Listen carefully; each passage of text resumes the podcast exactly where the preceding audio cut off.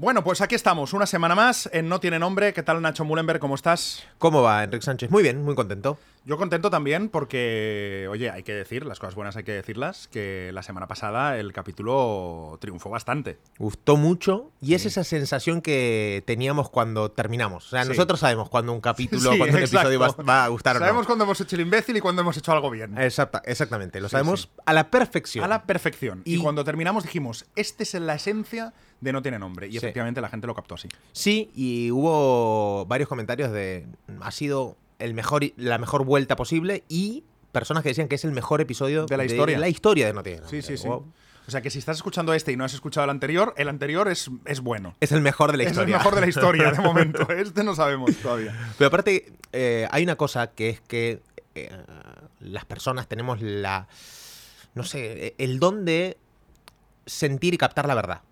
Y ese episodio está hablado desde la pura verdad, desde la pura experiencia también, bueno, co- como todos que hablamos, ¿no? Pero ahí nos metimos en partes más, más personales. Sí. Al menos a mí me pasa, estamos grabando con móviles. Sí, con vídeo. Porque, bueno, estamos metiendo algunos reels y demás para, que, para generar un poco de contenido. Pero es algo que a nosotros a priori no, no nos gusta tanto. Al menos Nos a- gusta estar en, solo en audio. Sí, exactamente. Sí. Pero yo, por ejemplo, me olvidé la otra vez que estaban las cámaras. Y... También hay un tema, Nacho, que es que creo que veníamos como con muchas ganas acumuladas por la Mm. parte de motivación y también como con muchas cosas que contar. ¿Sabes? Yo creo que el hecho de haber hecho el parón, pues claro, cuando vuelves, es como que vuelves con todo. Eso no quiere decir que el de hoy no esté bien.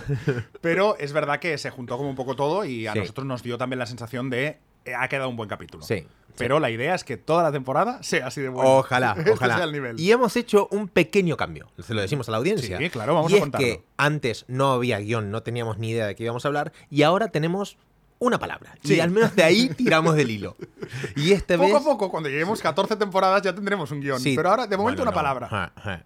Y tenemos una que es el miedo. Sí. O Así sea, ahora lo que hacemos eh, antes era, vamos a hablar y de lo que salía en la conversación poníamos el título. Ah, pues hemos hablado de tal.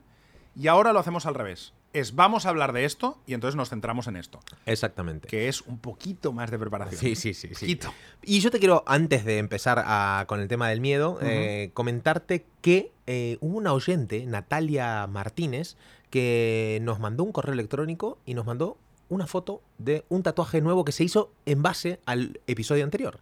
Y que en su brazo derecho o izquierdo, no lo sé, se puso sin diversión no hay vida. Que fue parte de lo que hablamos la- el capítulo anterior. Ah, pues muy bien. O sea, la gente se está tatuando, ¿eh? Exactamente. Que...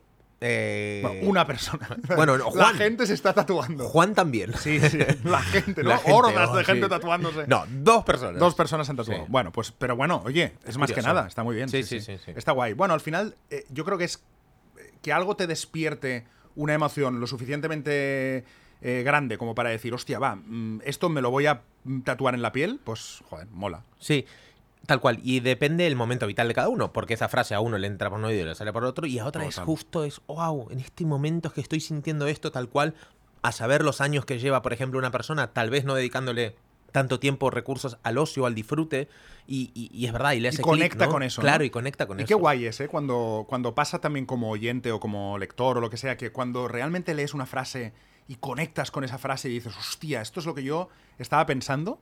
Qué, qué- qué guay es eso. O sea, que, Sí. que está muy bien que despertemos eso en dos personas. Correcto. Y esto ha despertado algo en mí, que sabes que... eh, ¿Te tatúas? No, no me voy a tatuar. Es algo que voy a hacer este año. Vale. Y que quiero, o sea, quiero mantenerlo. Y es, curiosamente, no comprarme ningún libro más en este 2000, bueno, 23 que ya termina. Pero Vale. sostenerlo en el tiempo. ¿Por qué? Porque he leído muchos libros muy buenos. Sí. Y lo mismo pasa cuando vos, claro, no tiene nada que ver el Nacho de ahora al Nacho que leyó un libro muy bueno hace un año o dos. Y hay mucha gente que dice, más vale leer un libro 10 veces que leer 10 veces o 10 libros diferentes una vez. Mm. Entonces quiero empezar a leerme libros, Releer. a releer exactamente libros que ya he leído. Ostras, Y- fíjate que yo siempre tengo este debate interno de cuando me gusta un libro decir, lo vuelvo a leer y siempre me parece como una pérdida de tiempo. Eh, no es una pérdida de tiempo. eh, Yo ya lo he comprobado en. Bueno, no he leído. A ver cuál es. Sí, el almanaque de Naval Ravikant. eh, el plan de tu alma. Y. estos los has leído más de una vez. Los, los he releído, sí, sí. Solo. ¿Y has visto cosas que en la primera no Totalmente? Vale. totalmente. Cosas que subrayé, porque yo subrayo los Sí, yo libros, también, los yo también. Y cosas que subrayé, como. Y aparte, yo le pongo, por ejemplo, top, ¿no? O sea, Ah, vas poniendo comentarios. Sí, comentarios. eh, o, o ejemplos. Por ejemplo, pasa algo, eh, o en una frase eh, interesante. O una historia y digo, y esto lo relaciono con una empresa o con algo que me está pasando. Mm. Y digo, ostras, qué heavy, esto lo veía como un problema, como una oportunidad, me tengo que poner foco en esto y ahora lo veo diferente. ¿no? Qué guapo. O cosas que antes no resaltaba, ahora digo, wow, pero esto es oro. Y antes me pasó de largo. Y es normal, un libro tiene demasiada información. Claro. Y si son libros buenos, estoy convencido que tú le pones el foco para el momento vital en el que estás. Y es que nada que ver el Enrique de ahora a Enrique No, Alonso no, hace un año. De hecho, pasa a veces que te coges un libro que hace 5, 6, 10 años te encantó, te lo relees y dices, hostia, no le veo nada ahora. Mm, Claro. No, no le veo ninguna gracia. Eh, exactamente. Claro, porque ya te ha llevado hasta aquí, ¿no? Sí. Todo lo que has hecho te ha llevado y entonces ese libro ya no vale. Todos los libros tienen un momento. Totalmente. Por ejemplo, me pasó con eh, El alquimista de Pablo Coelho, ¿no? Pablo Coelho. Eh, cuando lo leí por primera vez, digo, hostia, qué bueno, tal. Lo agarré Claro, no sé, eh. y dije, pues, Claro. no, pues vale. Claro, pero por ahí alguien que no lo ha leído y, y que ahora sí es su momento, es un librazo. Claro. O sea, no, no estamos diciendo es mal libro. No, no, no, para Es nada. que para Nacho ahora ya no vale. Exactamente. Ya no vale. Y en su momento fue un gran libro. Claro. Igual que para mí, yo un, un libro de, de negocios y empresas que recom- recomiendo siempre es Reinicia. O Reiníciate. Ah, Reinicia, no, sí. Reinicia. Sí, este me lo recomendaste a mí, me acuerdo. Te lo recomendé. Y ahora pues lo voy a releer también, a ver, a ver qué sacó, porque son capítulos cortos, muy buenos. Y en su momento fue lo que me activó a hacer un montón de cosas. Claro. Entonces ahora pues quiero ver qué tal ese feeling. Así que me he propuesto no comprarme más libros. Tengo exceso de libros. De hecho, en mi biblioteca, como a todos nos pasa, hay libros que están ahí, vamos. que no has leído en la vida. En la vida. Entonces dije, dije, los que me impactaron en su momento, los voy a volver a releer. Yo lo que estoy haciendo es, con el tema libros, es no releer, porque releer de verdad que me. No sé, es como que tengo ahí un conflicto con el releer, porque digo, hostia, ya lo he leído, no sé, tengo como esa sensación de FOMO. Pero sí estoy haciendo de leer. Claro, porque tengo, o sea, yo compro muchos más libros de los que leo. Porque no tengo, o sea, no, no tengo tiempo para leer, no, pero no saco tiempo para leer. Entonces, eh, este año me he propuesto leer más, es- estoy leyendo mucho más, pero es muy guay porque ahora es, mm, digamos que voy por mi casa como si fuera una tienda. O sea, voy a ver cuáles tengo. Y claro, hay muchos que no me he leído. Y ahora, por ejemplo, me he empezado uno y es como, hostia, qué guay porque eh, seguramente el cuerpo me hubiera pedido ir a una tienda y comprar otro. Y ahora estoy como comprando en casa. O sea, viendo los que tengo en casa, leyéndolos. Claro, Y por- tengo muy buenos en casa. Sí, sí, Tengo totalmente. una lista de. O sea, te- hay una cola de espera espectacular. Porque muchas veces en verdad lo que nos gusta es la ilusión de que vamos a leer ese libro, que en verdad no lo vamos a leer, pero la sensación de entrar a una casa del libro, Es escoger, buscar, tocar el libro, ver las portadas. A mí es que... Que te interese y entonces Uf. imaginar cómo será el libro. Sí. Y entonces, hostia, ahora me voy a poner, voy a llegar a casa, me voy a poner cómodo, me pongo a leer un rato, tal. Luego, Luego- llegas, alguien te manda un mensaje, no sé qué, sales, ya no. Estás distraído luego. Claro, sí. te distraes. ¿Y a ti no te ha pasado que te pones a leer, por ejemplo, y te lo preparas todo? Yo me pongo una velita, ¿no? A lo mejor, imagínate un domingo, pues me pongo una velita, tal, musiquita de fondo, tal, me pongo. Y me siento en el sofá, me pongo a leer, leo una página y cojo el móvil y, Sí, sí, y sí. Instagram. Sí, pero ¿sabes lo que descubrí, Enric? Que a mí la música me distrae. ¿Ah, sí? Yo no puedo leer con música. Yo no puedo leer con música que tenga letra.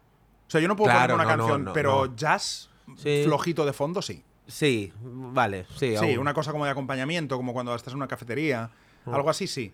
Pero si tiene letra, si es una canción normal, no, no, puedes, no, puedo. puedes. me No, desconcentra Yo mucho. estoy, voy mejor sin. Voy mejor Sí. sin. Te- eh, es que ya sé que no tiene nada que ver, ¿eh? Ya lo sé, pero es que no sé ni, se- ni si es pertinente hacer esta pregunta. Creo que no, no la voy a hacer. Vale, vale. no, no, vale, no, no, no voy a hacer. Es, pero es que con el tema música tengo un conflicto. Ah. En otro ámbito. Entonces, y te la iba, pero da igual. Vale. ¿Tú puedes con música? Yo no. Ah. Yo no. Me desconcentro muchísimo. Ah, no, sí, sí. Uf, no puedo. Y cuando alguien pone música es como.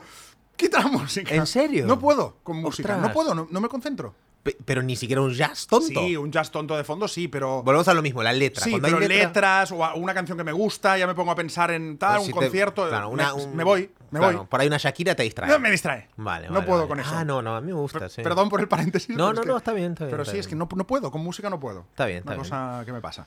Bueno, eh, entonces, vamos a hablar de miedos. Sí. Hoy vamos a hablar de miedos. Has propuesto el tema y digo, por ahí Enrique está sintiendo algún miedo, como todos, evidentemente. Sí. Todos tenemos miedo, yo también, y luego ex- eh, expondré mis miedos. Pero, ¿hay algo que te preocupe de esto o qué? Yo estoy notando eh, que los. Y voy a decir una cosa que a lo mejor parece una obviedad, pero que los miedos cambian. Yo siempre había tenido mucho miedo a la muerte, lo he dicho mil veces en este programa. eh, y últimamente es una cosa como que ni pienso. O sea, no, ya no le doy importancia, ¿no? Y me doy cuenta de que cuando hay un miedo. Cuando entra un nuevo miedo, sale otro. O sea, es- raramente se acumulan. Es como ahora tengo miedo a esto y a esto. No, es como que. Es como si hubiera espacio en la mente para un miedo. Un miedo grande, eh, hablo. Y entonces, cuando está ese, se va el otro. Y es curioso, porque se me ha desterrado un poco el miedo a la muerte. Y ahora igual estoy como en una época en la que igual hay más miedo como a la soledad, puede ser, algo así, pero no tanto a la muerte. La, la muerte como el fin ya no me preocupa tanto. Incluso no me preocupa, incluso pensando que pase. O sea, el otro día estaba, por ejemplo, en el tren y estaba mirando, o sea, hacía, hacía como, era como un atardecer, tal, y estaba mirando el sol así, entrando por la ventana, súper bonito, tal, y pensé, si me muriera tampoco pasaría nada. ¿Sabes? Estaba como en un estado de paz. De decir, bueno, pues igual tampoco pasa nada. Igual tampoco tengo tanto miedo a la muerte ya. Refrescame, cuando, tenés, cuando decís miedo a la muerte, ¿es miedo a sufrir cuando te estás muriendo No, o lo que... miedo a desaparecer. O sea, miedo a que se acabe. Miedo al game over. Miedo a se acabó vivir. Al no vivir, claro, no Claro, a lo que no pasa después de la muerte, digamos, o sea... No, porque eso como no lo sabemos, a lo mejor Ah, es bueno, pero- increíble. claro, pero por eso a mucha gente, aunque no lo... Por, precisamente por no saberlo, es que le genera miedo. Claro, pero ese miedo, el miedo a qué pasará, el miedo a dejar de vivir, o sea, el miedo a lo que, en- lo que envuelve la muerte era algo que a mí me tenía bastante ocupado, ¿no? De, me, me ocupaba bastante espacio en la cabeza. Y ahora digo, bueno, pues cuando se acabe, se acabará. No, no, no le tengo tanto miedo a eso. En cambio, tengo miedos más de vida. Y después, como reflexión, y entonces creo que te voy a dar paso porque creo que, creo que eh, sé por dónde van a ir tus miedos. Como reflexión también es curioso porque pensé, cuando eres pequeño, tienes mucho miedo a que se mueran tus padres. Porque son las personas que te proveen. O sea, de todo, de cariño, de comida, de todo. O sea, le- le- para un niño pequeño, su madre es Dios. Si se muere su madre, es lo peor que le puede pasar. O su padre. Cu- Después, de adulto, tienes miedo a morir tú. ¿no? Es la muerte propia es la que te preocupa. Hostia, es que si me muero. Y después hay un cierto momento en el que yo no estoy, pero entiendo que cuando tienes hijos, tienes el máximo miedo es que se mueran tus hijos. y, y me hizo gracia el ver cómo la vida te va poniendo como el miedo a la muerte en diferentes personas, dependiendo de la etapa, ¿no? Primero son tus padres, primero, después tú y después tus hijos. Sí, tal cual, porque está, yo estoy en un momento en que obviamente sacrificaría mi vida con tal de que mis hijos sigan viviendo, por Claro, supuesto. por eso, es curioso. Sí, y te hago una pregunta. cuán- ¿Desde cuándo? Pues sí, siempre tuve miedo a la, a la muerte, pero a tu propia muerte, ¿desde cuándo? ¿Te acordás más o menos o no? Sí, como a mí me vino como a los veintipoco años. Veintipico años empecé a ser como muy hipocondríaco. Yo nunca había pensado en la muerte mía propia. Vale, y Pero, una de pregunta. repente. De los veintipico hasta ahora. me gusta ejemplo. muchísimo cuando me, me analizas en, en directo. Eso me encanta. De los veintipico a, lo, a ahora, Sí. ¿hubo algún momento que sufriste menos por el temor a la muerte? La verdad es que no me acuerdo. O sea, no, no, no, no lo recuerdo. Pero creo que ha sido bastante constante. ¿eh? ¿Sí? Bastante constante, sí. O sea Lo que, pasa que- es que a épocas, cuando viene un miedo mayor, miedo o ocupación, o sea, miedo entendiendo como, pues imagínate, un reto laboral súper grande, cuando vienen cosas, es como que ese miedo se rebaja mucho. Claro, claro. Y entonces me ocupa lo otro. Y ahora estoy como, no, no tengo tampoco miedo ¿eh? a la soledad, pero no, no es miedo. Mm. Pero como estoy en este punto como de búsqueda un poco de nueva del nuevo, o sea, del Enric que está solo, que sabe adaptarse a estar solo, que, que lo que hemos hablado, ¿no? Que busca su individualidad, que, que descubre cosas que por ahí no sabía ni que le gustaban, que, que hace cosas diferentes, que vive diferente. Como estoy en esa especie de cambio, de metamorfosis, es como que desapareció el miedo a la muerte. No, no, no está ahí. Tengo una pregunta, otra. Sí, sí. Sí, esto va de no, no, sí, sí, es que... Porque claro, encanta, son, son las preguntas que Claro, que haríamos hará en, la- en la claro. comida. ¿no? Sí. ¿Has recibido algún mensaje durante ¿De esta semana? No, no, no, no de quién. Digo, Sí. el mensaje que te haya molestado. Porque, tipo, ah, no sé, que habéis dicho también frases como no estás solo, estás no sé qué, bla, Ah, que te- ya, de esos. ¿Hay algún típico cliché que te digan que... ah, Sí, sin decir el Esta nombre, semana. evidentemente. Sí, a raíz del episodio, Ah, ¿eh? No, no, Ah, no, Lo que recibía de raíz del episodio y, y la verdad que me encantó es eh, muchísima. O sea, he recibido dos cosas y las dos me han gustado mucho. La primera es gente que me ha dicho, tío, estoy en tu situación. O sea, no sabes lo identificado que, me- o identificada que me he sentido con el tema de, de eso, ¿no? De, de estar soltero, de, de ver un poco cómo está el mercado, de, de todo esto. Mucha gente se ha sentido muy identificado, sobre todo con el tema de la intimidad. ¿Te acuerdas que hablamos Sí, de claro. qué echabas de menos? La intimidad, tal. Y mucha gente me ha dicho, hostia, has puesto en palabras algo que por ahí no, no entendía lo que me pasaba, pero es esto. Es no quiero pareja, o no estoy preparado, o no me apetece, o me da pereza entrar una pareja en mi vida, pero sí necesito o echo de menos la intimidad. Eso mucha gente me ha dicho que se sentía identificada y, creo que es, bueno, que, que- bueno, que es que ahí cuando conectas, conectas con eso. Y luego también, y de verdad que lo quiero agradecer, mucha gente que me ha propuesto planes. Porque te acuerdas que dijimos, es que claro, ahora con 40, pues muchas veces tal. Entonces me ha escrito un montón de gente de, oye, tío, si quieres tomar un café, Qué guay, aquí estoy. qué guay. O me escribió también una chica que monta como planes de gente de soltera y tal, que van a hacer cosas, en plan, yo qué sé, eh, rafting, tomar algo, no sé qué. Como que montan planes los fines de semana, tío, apúntate, vente, que de verdad te lo vas a pasar bien. He recibido un montón de mensajes de gente proponiéndome planes. Y, hostia, pues gracias. ¿Y te sumaste alguno? No. ¿Por qué? Porque es que a mí... O sea, yo, En frío es complicado, es- ¿no? Sí, es que es un poco complicado porque hay un punto en el que esto a lo mejor. No, eh, a lo mejor habrá gente que lo entenderá porque esto se lo he explicado a gente y lo ha entendido y habrá gente que a lo mejor no, ¿eh? Pero Sí. es un poco incómodo cuando tú vas a un sitio donde la persona te conoce y tú no conoces a la persona. Es un poco incómodo. Es raro. A mí se me hace raro. Yo ir a un sitio donde la gente sabe, yo qué sé, te escuchan o tal, y saben cosas de ti, es raro, porque es una conversación muy desigual. No te estás descubriendo con esa persona. Estás como tú allí y esa persona es como que sabe mucho de ti y nunca sabes, ¿sabes? ¿Qué está diciendo porque sabe que quieres oír eso? Entonces, con gente tipo de Instagram o oyentes tal, a mí personalmente me cuesta un poco, o sea, un momento, no digo que no pueda hacer una quedada o tal, eso me encanta, conocer a la gente, pero digo, a nivel más íntimo, me cuesta un poquito mm, el decir, voy a quedar con esta persona porque es que al final es muy desigual. No, no sé si me, si Sí, me sí, sí, entiendes. sí, sí, te, te O si tú te sentirías cómodo, no lo sé. Te entiendo perfectamente. Eh, no lo sé, no lo sé. Tendría O sea, que ¿tú quedarías con alguien de. Insta en plan que te dijera, oye Nacho, te escucho cada semana, tal, vamos a tomar un café? No, no sé si... No, así, o sea, tiene que haber algo más. Tiene, algo- Claro, no tiene que sé. ser una propuesta interesante para mí eh, también, ¿no? Sí, pero, Eh, puede ser como propuesta interesante de conocer a una persona, que es interesante. Pero claro, Bueno, no- pero no lo ¿cómo, sé, cómo sé? depende. Claro, Claro. es como tú me conoces a mí, pero yo no te conozco a ti. Entonces decir que sí es como, es, yo voy a ciegas, tú no, pero yo sí voy a ciegas. Sí. Entonces no, no me siento cómodo yendo a ciegas. No, yo a ciegas para, bueno, para conocernos sin más, no, evidentemente que no, porque si no estaríamos, nuestro calendario estaría repleto de. Sí, no, pero más allá de eso, más allá de que sería gen- más, o sea, más gente que tal, Sí, sí, entiendo, entiendo dónde vas. Aunque entiendo. sea una Sí, sí. persona, pero es como. Es que yo no sé quién eres. ¿Sabes? Tú sí, pero yo no. Entonces, mm, ah, por ahí no me siento muy cómodo, por eso no he quedado con nadie. Vale. Eh, Perdón, perdón. Sí. Por eso no tengo Tinder tampoco. Quiero decir que lo, lo aplico no es solo por la gente de Instagram o oyentes o tal, que es que no me gusta en general. O sea, no conocer a alguien es que no, no me gusta. O sea, no conocer me refiero a. No, pero no es no conocer, es la desigualdad en lo que estás Sí. enfocándote ahora. Pero en Tinder tenés miedo a que te vean que está Enrique Sánchez en Tinder. No, a ver, joder, ni que fuera yo. No, Mario bueno, Casas. no importa, pero con que una persona por ahí ya te incomoda. Sí, me incomodaría. Vale, por El- eso. El, no saber si hay esa desigualdad. ¿Sabes? Eso es lo que me incomodaría. O sea, que no, que no. No sé, que me gusta como. Yo soy muy clásico para eso. O sea, como conocer a alguien en, en algún sitio que no sabe. que nadie sabe nada de nadie y te conoces. Y tú le cuentas, pues esto, lo otro. Pero que alguien ya te conozca. Empezar desde ahí la relación. eh, me Eh. parece raro.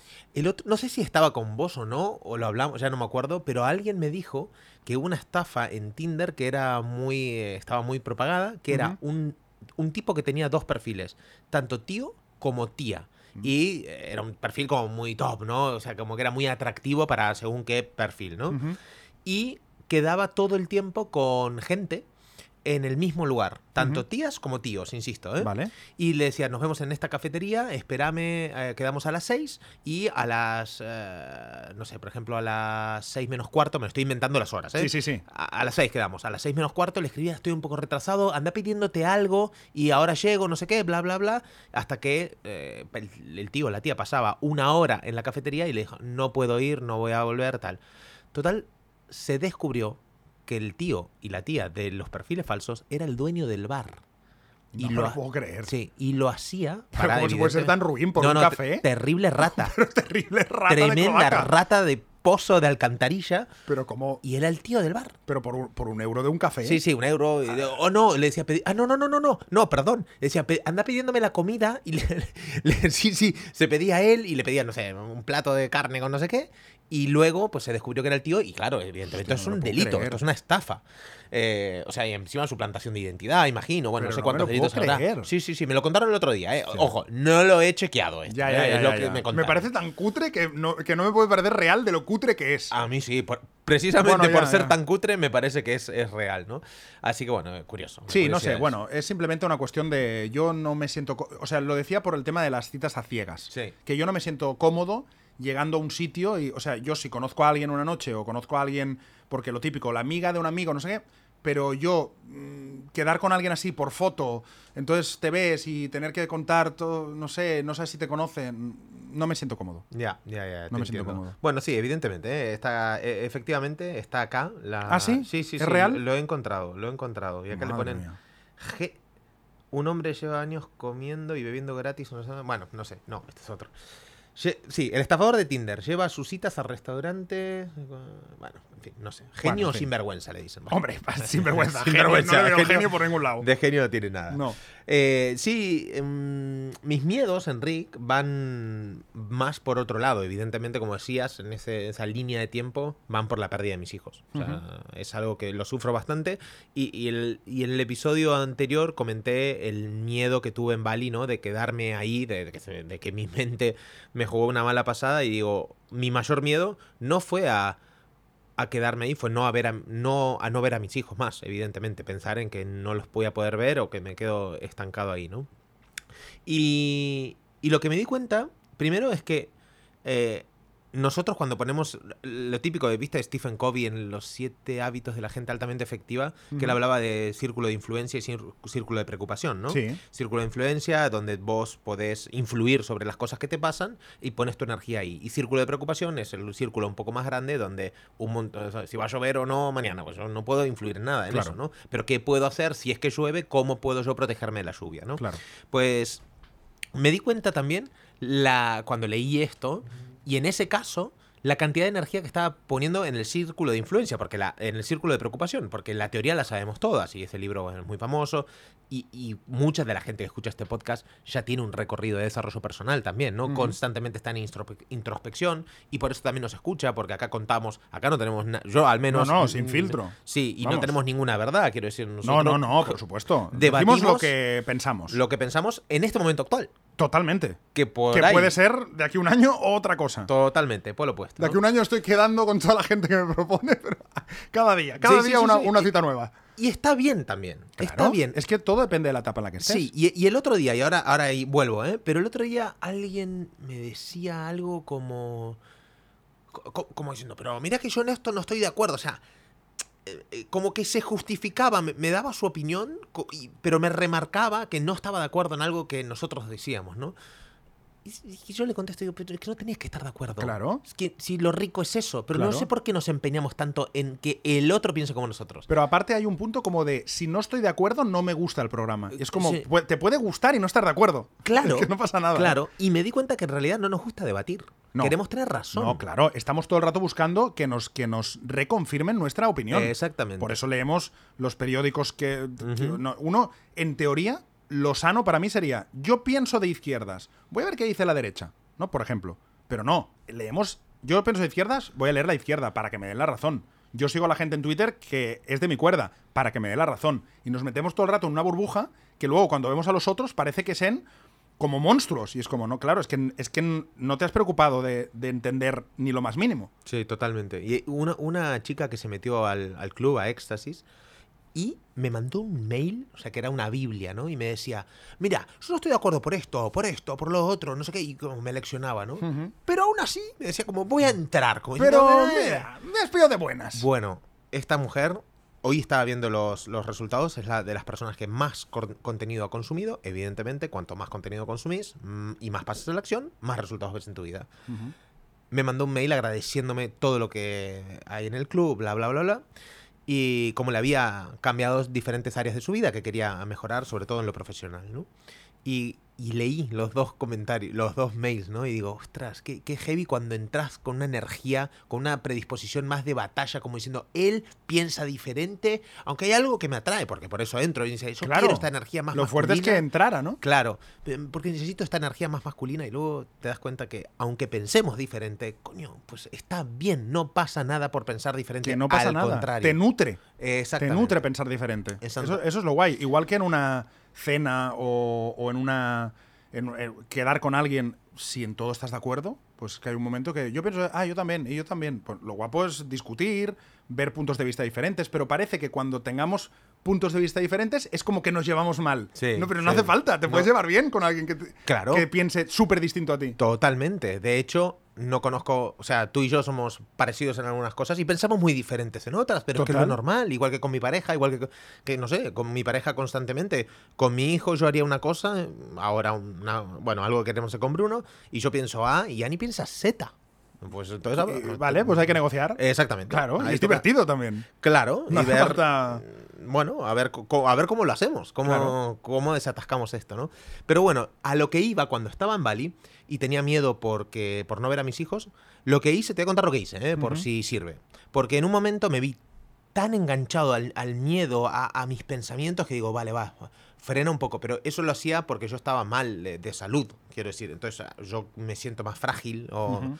No sé, es como que pienso menos útil cuando estoy mal, eh, lógicamente. Y primero fui consciente de que estaba, o sea, vale, vamos a ver, recapitulemos. Paro, freno, respiro. Intento alejarme un poco de, de- de la peli y ver todo en perspectiva.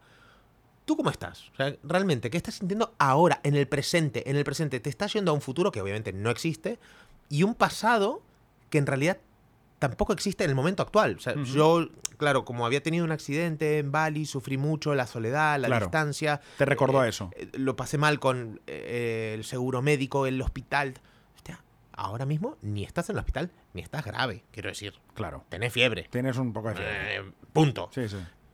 Entonces, como que me conté verdad sobre la situación actual, ¿no? Y, y me di cuenta que en verdad no, no- no había nada que temer.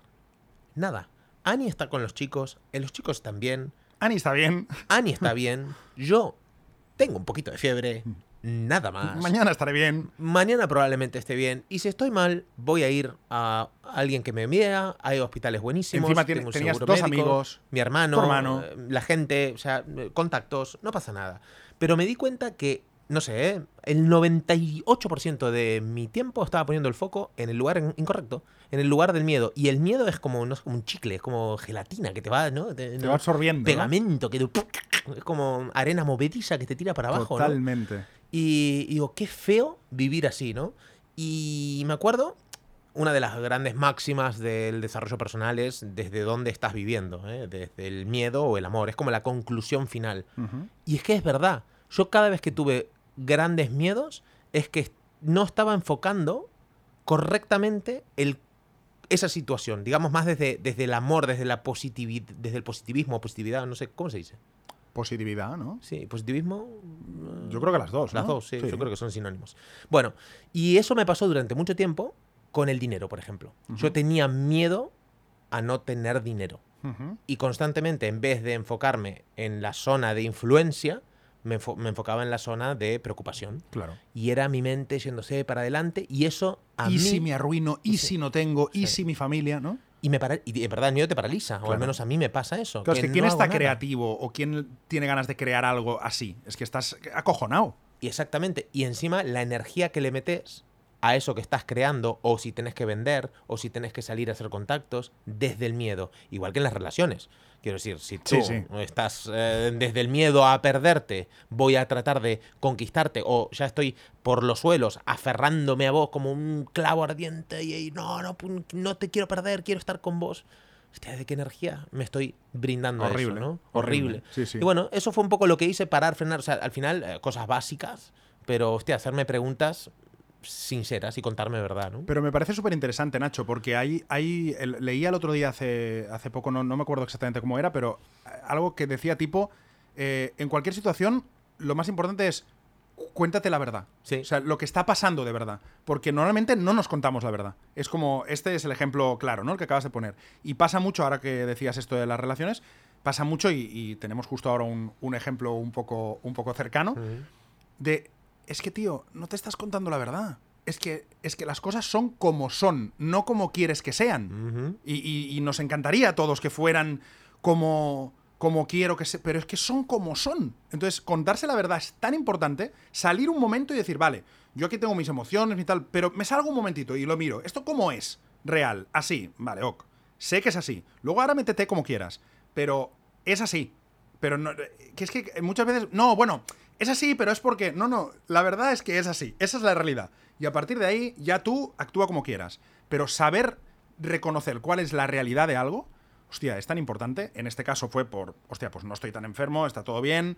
Pero que pasa en, en- en mil situaciones. Un jefe que te está tratando mal, tal. No, bueno, pero es, ya verás que el año que viene. Tío, de verdad, que es que esta es la realidad. A partir Totalmente. de ahí, gestiónala como quieras, pero esta es la realidad. Sí, aparte que nuestra energía es limitada, entonces si le di- dedicamos más energía a la zona de preocupación, menos que le estás de- energía disponible que le estás dando al- a la zona de influencia. ¿no? Claro. Entonces, lo mismo que decíamos antes, te paralizas. Y esto pasó, también hay que ser estratégico y, y atacar el problema cuanto antes. Ayer me llamó una amiga que tiene, que está con, bueno, ha contratado a una chica y la chica es una inútil. Es así, de claro. Es inútil. ¿no? Vale, No o es sea, útil. no es útil No para es ella, útil para. es inútil, el- sí. exactamente. Es inútil, Inútil, para el no servicio. útil. Correcto. Y. Ay, que me sabe mal, que. Ostras, voy a tratar de reconducir. Ya llevan un mes y pico trabajando juntos. No hay manera. Todo lo que le da, eh, pues no lo hace bien. Pues ah, no sirve.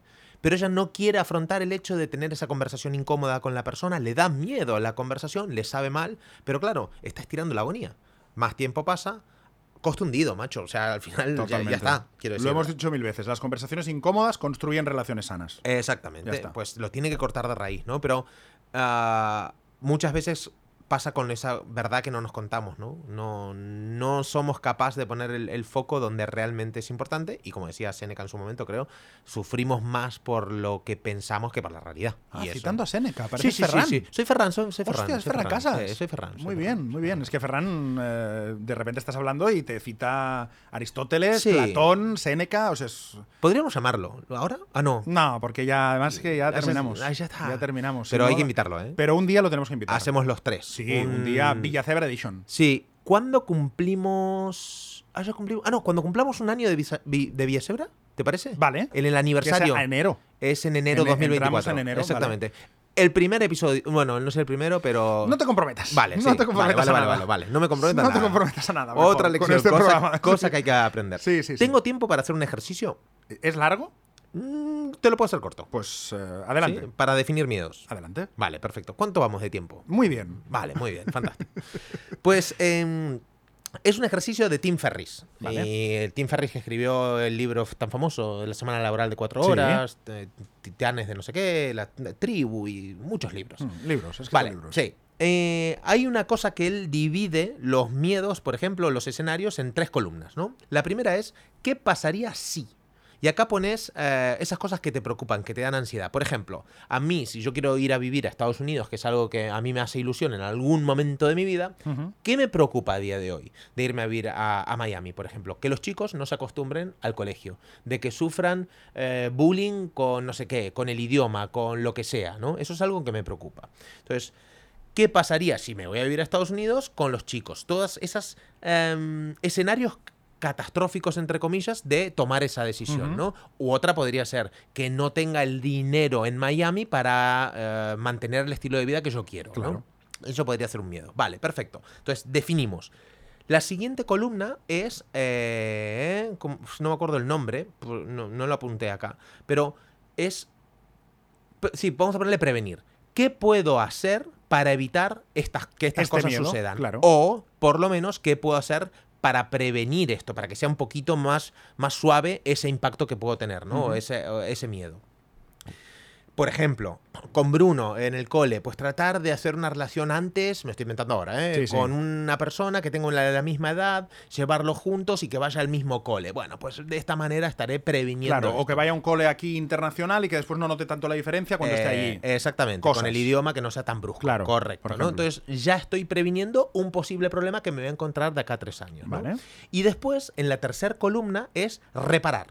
Si el peor escenario ocurre, ¿qué hacemos para re- reparar un poco eh, el daño que nos ha causado esto? Es decir, yo también, vamos a ponerlo con el tema económico. Imagínate que mis gastos en Miami pueden ser entre 15 y 20 mensuales para tener el estilo de vida que, es- que tengo acá, ¿no? O sea, es un, mucho más caro que en, en- en España. Vale, yo voy a ir con un, destine, con un dinero porque tengo miedo de esto, entonces sí o sí, de aquí a tres años me tengo que tener un plan financiero en el que durante, si quiero estar al menos un año... sin Durante un año tengas ese dinero. tenga ese dinero. Vale. ¿Qué pasa si durante un año, imagínate, peor escenario catastrófico, no tengo más dinero? ¿Qué puedo hacer para reparar eso, para disminuir los, los, los palos? ¿no? Bueno, entonces acá poner todas las cosas que puedes hacer. Eh, ¿Cómo la gente ha, resuel- ha resuelto este problema antes? ¿A quién podría contactar? ¿Quién me puede ayudar? ¿no? Y vas haciendo una lista. Cuando vos desgranas eso, lo más heavy es que te das cuenta que No, no existe el miedo. No pasa nada. Claro. que todo problema tiene una solución. Claro. Quiero decir, el miedo automáticamente te disminuye. Claro. Y cuando terminas de todos esos escenarios, que insisto, lo estoy resumiendo mucho, que invito a que vean a, a Tim Ferriss en algún Sí. vídeo y, saldrá, eh, luego preguntarte algo que es tan simple como, ¿hay alguien en la historia de la humanidad que ya haya pasado por ese mismo miedo y haya resuelto el problema? Seguramente sí. La respuesta es seguramente sí. Y después pregúntate otra cosa y es, ¿hay alguien en la historia de la humanidad que menos inteligente que yo y con menos recursos haya podido solventar esa situación? Seguramente sí. Seguramente que sí. Entonces, cuando vos tenés esos tres escenarios, ostras, yo lo he hecho este ejercicio y dije, vale, para adelante. O sea, el miedo automáticamente disminuye una barbaridad porque tenés un plan de actuación en caso de que sucedan los peores escenarios. Es que el miedo puede actuar cuando está en el estadio del miedo. Cuando el miedo está en el estadio de las soluciones, ya no puede actuar. Lo, de- lo des- deshabilitas. Sí, Claro, sí, o sea, porque Se ya está, le diluye. quitas la fuerza, claro. Sí. Pero la fuerza la tiene cuando no te paras a pensar más allá. Cuando dices, tengo miedo a tal, y te quedas ahí, en esa rueda, miedo, miedo, miedo. Cuando ya dices, bueno, pues si tengo miedo a esto, pues voy a ver qué hago. El miedo cae. Ya está, ya ahí cae. Y al final volvemos a lo de siempre, que era desde dónde estoy actuando. Claro, desde, el miedo, o desde la acción, amor. claro. Sí, Sí, desde sí. el amor. Y es verdad, y el, y el, y el amor sí que te lleva a la acción. Claro. Es verdad, el amor te lleva a la acción y el miedo te lleva a la inacción. A la inacción, correcto. Curioso. Y, sobre todo, y ya con esto terminamos, Enrique Sánchez, me encanta decirte Enrique Sí, Sánchez, ya lo sé, ya disfruto. lo sé. Sí, Y yo, sí. Nacho Mullenberg. Sí, sí. Eh, para terminar, Tim Ferriss tiene como otro ejercicio que es el costo de la inacción, que esto ya he hablado mucho, ¿no? Que es que muchas veces somos especialistas en ver, ostras, todo lo negativo que puede pasar si me voy a vivir a Miami, hostia, y el dinero, y los chicos, y dónde busco casa, y el coche, y si me adapto, y la gente, y el circo, ah, me agobio tanto que nada, me quedo paralizado. Pero hay un factor que la gente no tiene en cuenta, y es el costo de la inacción. Claro. ¿Qué costo tiene quedarme? en este No caso? hacerlo. No hacerlo. Claro. Porque somos expertos en ver todo lo malo, pero somos poco hábiles a la hora de ver las cosas que podemos ganar físicamente, espiritualmente, económicamente, profesionalmente, relacionalmente con, la- con- con otras personas nuevas, la ventana de oportunidades que se puede abrir. Entonces, un ejercicio, y con esto termino, es tres columnas. El costo de la inacción que tendría que darme en el sitio en el que estoy sin tomar esa decisión que me da miedo durante en los próximos tres meses, seis meses o tres años. Y vas a ver muchas veces que las consecuencias a tres años Son de peores. quedarte en el, en el sitio en el que estás son mucho peores de Claro. las que haberte atrevido a agarrar ese, esa decisión, ¿no? Porque aparte, si tenés ese plan de contingencia que vimos antes para resolver los posibles problemas que te puedes eh, encontrar y el costo de la inacción, de que lo que significa quedarte en tu lugar, más lo que podés ganar, ostras, estás preparado para llevar algo así a cabo. Pero es que lo hemos dicho mil veces, Nacho. El cerebro humano no está para que seamos felices, está para sobrevivir y para protegernos. Entonces, todo lo que nos diga nuestro cerebro será perezoso, eh, con miedo y con inacción. Lo que hay que hacer es saltar eso y decir, vale, pero aún así lo voy a hacer. Porque si no, el cerebro está para protegerte. No quiere que vayas a Estados Unidos a triunfar tu cerebro. Se la suda. Lo que quiere es que te quedes en casa, porque hay menos peligro. Sí. Y cuando entendemos esto, es cuando empezamos a actuar. Totalmente. Y aparte, hay que. ah, a mí una vez una Laura Rivas, una mentora, me dijo: el miedo te marca el camino. Si tú sientes miedo, pero una vez que dices, vale, supero ese miedo, pero ¿cómo me voy a sentir? ¿Cómo voy a visualizar eh, con- una vez que traspase ese miedo? Si te ves en grande, si te ves expansivo, es por ahí. Claro. Dale, dale. Porque Claro. una cosa es el miedo mental, este, y el otro el miedo físico. Evidentemente, estoy en una calle a las 3 de la Sí, mañana claro. y vienen cuatro hombretones. Dale, dale, es por ahí. Claro, es por ahí. No, evidentemente el ahí. cuerpo te está avisando. Claro. Pero el cuerpo también te avisa cuando el miedo, ese hay que seguirlo. Claro. Porque ¿cómo me veo yo? Ostras, yendo a Miami y viviendo en Estados Unidos y haciendo las cosas que yo quiero y viviendo... Guau, es que ya solo de. Claro, de te emocionas, pero luego me- te paraliza el miedo. Pues ahí sí que es. Es por ahí, es por ahí. Eh, que no hay garantías en esta vida. Claro. Pero si sale bien, tengo muchísimo más a ganar que si no lo pruebo. Bueno, discrepo de lo de si sale bien. Es que siempre saldrá bien. Porque aunque económicamente fracases, la experiencia te habrá valido la pena. O sea, no puede no salir bien, bajo mi punto de vista. Bien. Vale, pues eh, la semana que viene no estás en Miami ya. No te vas ya. Ah, vale. No. Digo, a ver si ahora todo esto es para decir que se va a Miami. No, no, porque yo tengo un compromiso con No Tiene Nombre. Ah, que tienes un compromiso. Claro, este es- Pero con es- el oyente o conmigo. Con todo. Pero sobre todo, Todo en la vida. conmigo. Es lo que quería oír. Muy bien. Hasta la semana que viene. Un abrazo. Adiós. No tiene nombre. Nacho Mullenberg y Enrique Sánchez. Un podcast producido por 729.